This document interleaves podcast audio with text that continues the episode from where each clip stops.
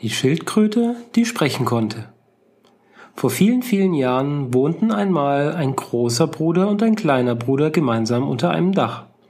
Eines Tages ging der Jüngere in den Wald, um Reisig zu sammeln, und dabei fand er eine kleine Schildkröte. Froh steckte er sie in seine Ärmeltasche, um sie mit nach Hause zu nehmen. Auf dem Heimweg fing die Schildkröte auf einmal an, Worte von sich zu geben. Sie sagte, Ehre Vater, Ehre Mutter, das ist das Allerbeste. Der Bub freute sich sehr, er rannte eilig heim und rief, Großer Bruder, großer Bruder, ich habe eine Schildkröte gefunden, die kann reden. So ein Unfug. Doch, doch, sie hat wirklich geredet. Eine Schildkröte kann nicht reden, du bist närrisch. Doch, meine kann aber. Der Junge streichelte das Tierchen und sagte, nun red noch einmal. Und die Schildkröte sagte mit feinem und deutlich hörbaren Stimmchen, Ehre Vater, Ehre Mutter, das ist das Allerbeste. Der Große musste sich geschlagen geben und endlich glauben, was sein Brüderchen die ganze Zeit sagte. Die Kunde von der Schildkröte, die reden konnte, verbreitete sich wie ein Lauffeuer im ganzen Dorf. Die jungen Leute kamen zum Häuschen der Brüder und sagten zu dem Kleinen, Lass uns mal deine Schildkröte hören. Ist recht, wenn du sie tatsächlich zum Reden bringen solltest, du alles haben, wonach dir in deinem Herz steht. Aber sie wird sicherlich nicht reden können. Und ob sie reden kann, dann beweis es doch. Also, dann hört her, ihr müsst mir aber dann auch wirklich geben, was ich verlange. Der Junge streichelte das Schildkrötchen und sagte freundlich, Nun rede schon, kleiner Kerl. Die Schildkröte spitzte das Mäulchen und sagte deutlich, Ehre Vater, Ehre Mutter, das ist das Allerbeste. Die Dorfjugend stand wie vom Donner gerührt, endlich fasste sich jemand und stotterte, Du hast die Wahrheit gesprochen und du sollst deine Belohnung erhalten. Man brachte dem Buben, wie er sich wünschte, Geld und viele Ballen mit Reis.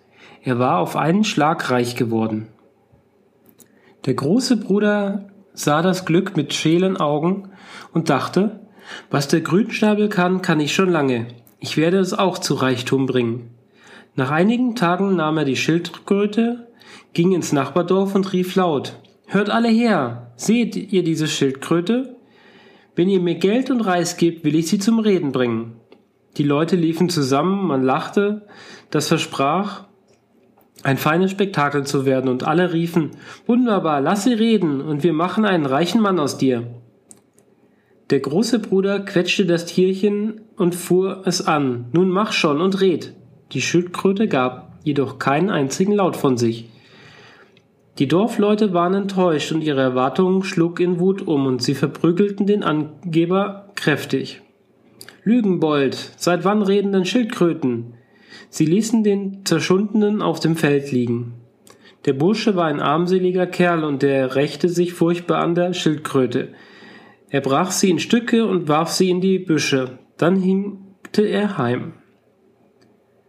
Dort fragte ihn das Brüderlein, wo ist denn meine Schildkröte? Ich möchte gern mit ihr spielen. Ich wollte sie reden lassen, das garstige Ding hatte jedoch kein Wort gesagt. Da habe ich sie kaputt gemacht und weggeworfen. Wo hast du sie hingeworfen? Irgendwo im Wald. Und weil der Kleine so drängte, zeigte er ihm den Platz. Der kleine Bruder sammelte sich ein paar der Bruchstücke auf und trug sie in die Nähe des Meeres und begrub sie dort. Es dauerte gar nicht lang, und ein dicker Bambus steckte seine Spitze durch die Erde. Er wuchs und wuchs und wurde immer länger, bis er endlich in den Himmel reichte. Ach, das war meine Schildkröte, sagte der kleine Bruder traurig und umarmte den Bambusstamm. Der fing an zu schwanken, und gleich darauf prasselten Reiskörner auf die Erde nieder. Der große dicke Bambus hatte den Reisspeicher im Himmel durchbohrt. Reis, Reis, es regnet Reis. Der kleine Bruder ließ sich alle Strohmatten im Dorf geben, breitete sie aus, dann schüttete er den Bambus tüchtig. Es hagelte Unmengen von Reis. Er sammelte den Reis auf und war noch reicher geworden als zuvor.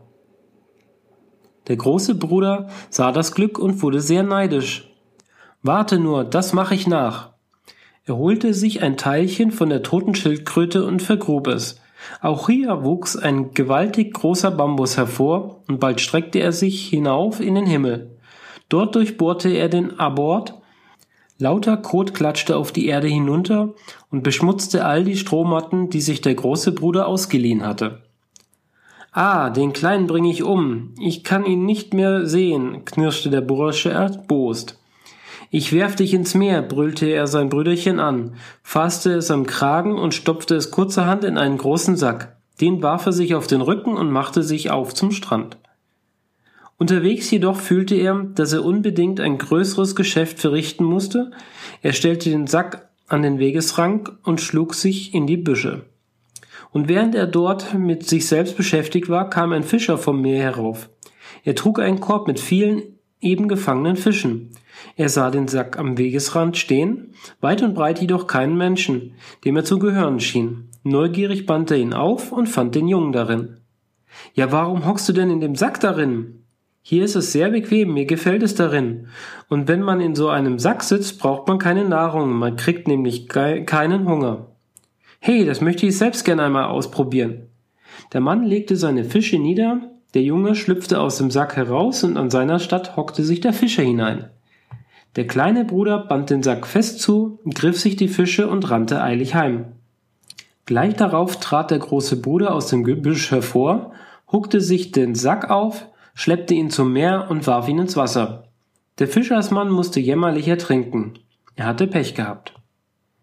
Zu Hause briet sich der kleine Bruder zuerst einmal eine ordentliche Portion Fische, und als er sie verzehren wollte, kam der große Bruder angestapft. Das Kind fiel ihm herunter, als er sein Brüderlein wohlbehalten und gesund Fische essen sah. Der Kleine fragte so, als ob nie etwas vorgefallen sei, Willst du nicht auch Fische essen? Sie sind ganz vorzüglich. Woher kommst du und wieso hast du so viele Fische? Ach Bruder, die habe ich vom Meer natürlich.